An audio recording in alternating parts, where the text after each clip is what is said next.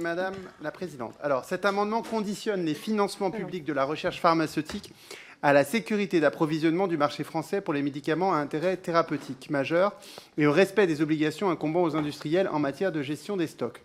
Alors, si les laboratoires pharmaceutiques bénéficient de dizaines de milliards d'euros d'aide sous forme de subventions à la recherche et l'innovation, mais aussi sous forme de crédit d'impôt, comme le crédit d'impôt à la recherche, aucune condition n'existe actuellement sur les médicaments développés grâce à ces aides.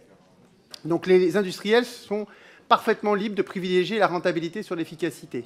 Comme le souligne le rapport sénatorial Pénurie de médicaments, trouver d'urgence le bon remède, en refusant de conditionner le crédit impôt recherche, les pouvoirs publics financent la recherche pharmaceutique indispensable à des médicaments dont la production est ensuite délocalisée. Et on en a la preuve, puisque Sanofi, qui a bénéficié de 150 millions d'euros par an pendant plus de 10 ans à travers le crédit impôt recherche, a supprimé 135 postes sur les 6 d'Aramon et de Sisteron et a arrêté la production de 13 principes actifs pendant l'été 2023. En 2021, Sanofi avait déjà supprimé 350 postes de R&D en pleine crise Covid. Il n'est pas tolérable qu'autant d'argent public profite à des groupes principalement préoccupés par les dividendes versés à leurs actionnaires sans que l'État n'exige des comptes.